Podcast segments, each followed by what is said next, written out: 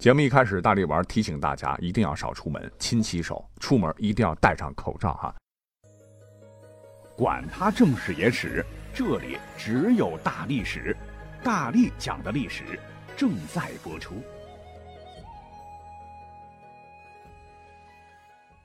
迎来鼠年了，鼠你最棒，鼠你最红，鼠你最好，鼠你有福，鼠你可爱，鼠你有才啊！一大波的鼠年祝福语，这几天是狂轰滥炸。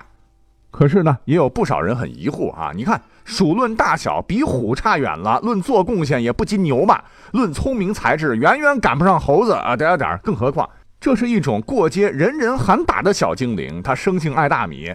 我们从小语文课本中的硕鼠就骂呀：“硕鼠，硕鼠，无食我黍，三岁贯汝，莫我肯顾。”苏轼著名的《解鼠赋》也骂呀：“意哉，是鼠之解也。”就是说，北宋大文豪苏轼，他为什么这么恨老鼠呢？因为他被无情戏弄过。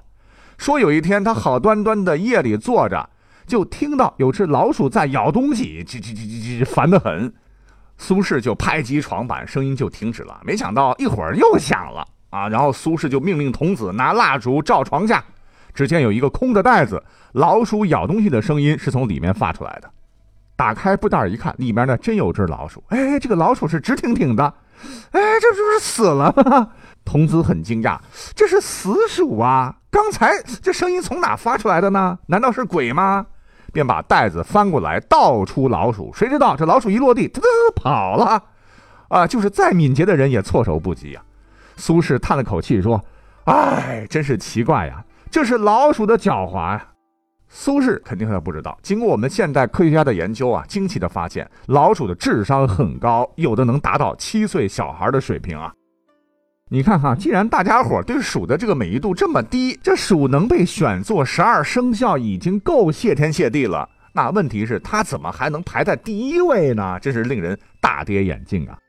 为了彻底打消大家伙心中的疑惑哈，我们一起来探究一下历史的真相究竟是什么。咱们呢？先回到一九七五年，在湖北云梦县睡虎第十一号秦墓当中，出土了一篇竹简写的书啊。这个书的名字叫《日书》，日月的日，就相当于两千多年前秦国全国流行的老黄历吧。婚嫁生子、丧葬农作出行选择时日吉凶一记，那秦朝老百姓人手都必须一本哈，每天都得翻翻看看，甚至连秦始皇焚书的时候都特意将其保留，可见其重要性啊。这本书中说啊，子鼠也，盗者对口，唏嘘善弄，手黑色，面有黑子焉，姿在耳。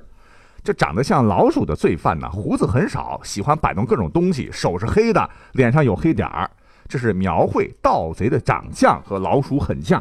更好玩的是，书里边还说：丑牛也，寅虎也，卯兔也，巳虫也，午鹿也，未。马也，申环也，酉水也，戌老羊也，亥彘也，听出来了吗？午不是马，而是鹿啊，所以属马的朋友，你在秦朝可能是属鹿的。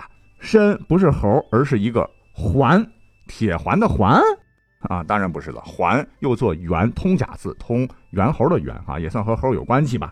戌老羊又怎么解释呢？有人认为古人有时候会把羊称作狗，哎，也算是勉强沾边吧。哇，你是不是觉得古人的十二生肖都挺个性的？哈哈。那这不光是目前关于十二生肖的最早记载，也说明秦朝甚至更早的春秋时期，咱们国家就有生肖文化了。那历史上什么时候十二生肖才固定成了我们今天看到的模样呢？应该是过了很久很久很久，到了东汉才差不多定了个型啊。呃，也不知道，呃，这个故事是不是从那个时代民间流传下来的啊？说这个猫和老鼠起先它不是宿敌，关系还很铁。一日，玉帝选十二种动物当十二生肖，让老鼠通知猫，老鼠也没多想就答应了。可他两个眼珠子滴溜一转，不成啊！只有十二个名额，大家喜欢猫胜过我，我俩一去，我肯定落选了。狡猾的老鼠啊，就没有叫醒猫，第二天自个儿偷偷去了。导致猫落选了啊！从此之后呢，猫和老鼠就成了天敌。哎，这个大家伙儿都熟悉的不能再熟悉的传说，我告诉各位，肯定是根据咱们国家的十二地支来编写的。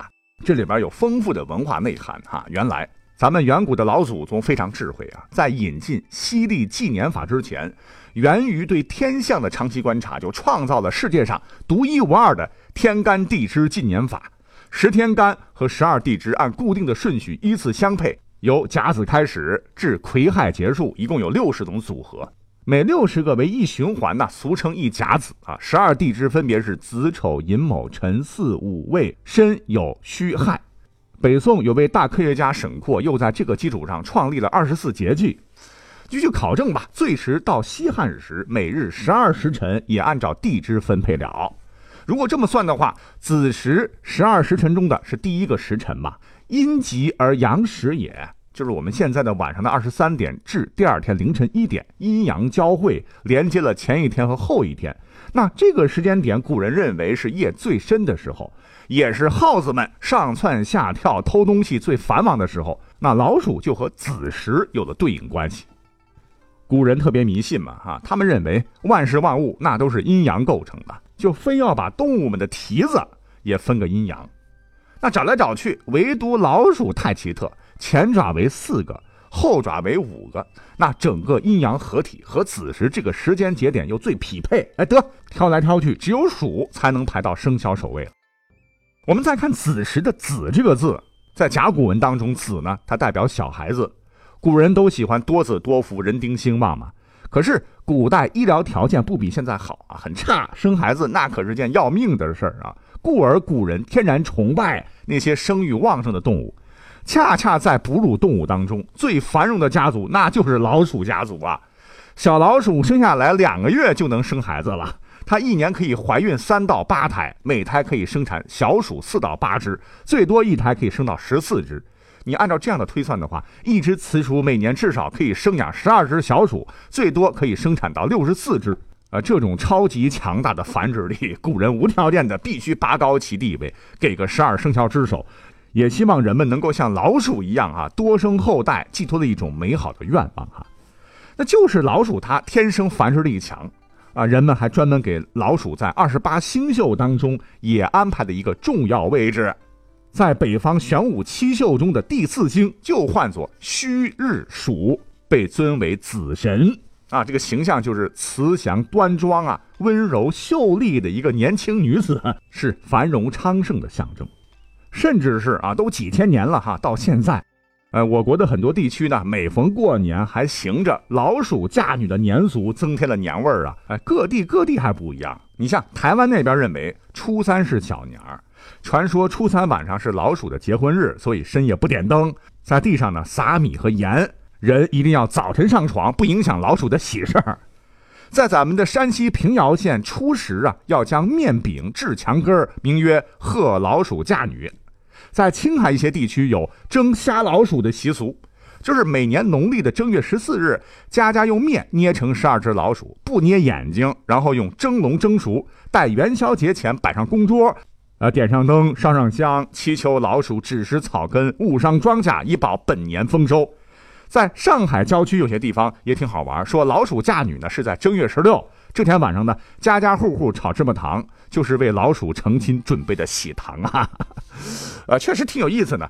那老鼠嫁女也是一种象征意义了啊，就是老鼠能生嘛，一公加一母，三年二百五。人们通过这种仪式对老鼠膜拜，希望家庭和睦，子孙兴旺。除了能生啊，古人觉得老鼠还有一项技能啊，了不起啊，这就是老鼠它特别能咬。因为啮齿类动物的门齿可以终身生长嘛，天性这老鼠就喜欢啃食坚硬的物体来磨牙。你看哈，半夜十二点，在天地漆黑一片、伸手不见五指的时候，这这这这小老鼠们就开始干活了，磨呀磨的。古人由此呢，还编了一个生动的小故事，说天地之初，混沌未开，正是老鼠勇敢的把天。活生生的咬出了一个大洞啊！太阳的光芒终于出现了，阴阳才就此分开。民间俗称“鼠咬天开”，由此呢，老鼠也成了开天辟地的英雄了。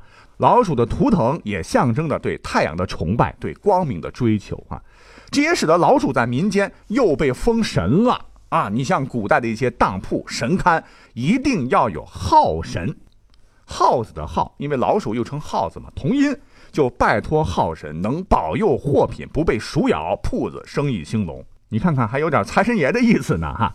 老北京过去呢还流传着顺口溜，叫祭号神呢，说初二十六祭号神，一股高香酒一樽，祭秦糕点花生豆，上供人吃图中分。除了刚讲的这些啊，历史上你去找找啊，有关老鼠的神奇故事还有很多。那大家伙都看过《西游记》吧？我们对其中的老鼠精应该是印象深刻吧？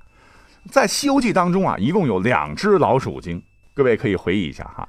第一只呢是在第二十回、第二十一回露面的黄风怪啊，用灵吉菩萨的话说，他本是灵山脚下的得道老鼠啊，因为这家伙偷了琉璃盏内的清油，导致灯火昏暗，恐怕金刚拿他，故此走了，却在此处成精作怪。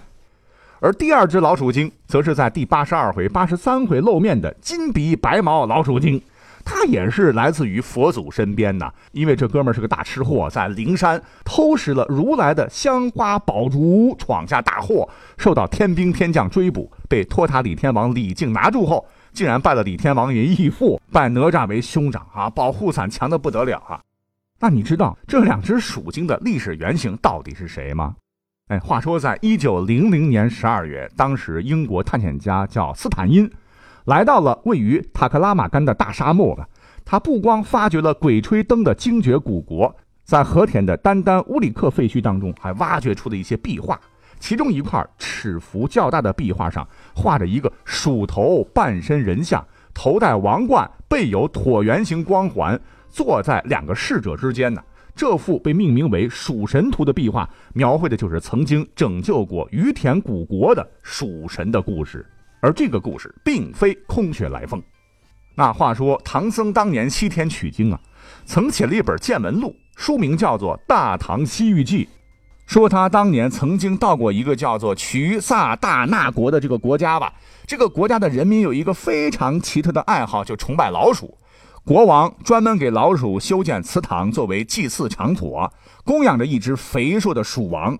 毛泽金银异色，鼠王经常外出巡游啊。每出血有旨，则群鼠为从。更为奇怪的是，整个国家是上赐君王，下至梨树，前修四季，欲求福佑啊，祈求蜀王赐福保佑。甚至平常路过老鼠洞，都要下城而趋，拜以致敬，祭以祈福啊。这个玄奘就深感奇怪啊，就询问当地人怎么回事啊。哦，原来是很久之前呢，匈奴骑兵有一回大举入侵呐，这个国家呃国力不能支啊，危在旦夕。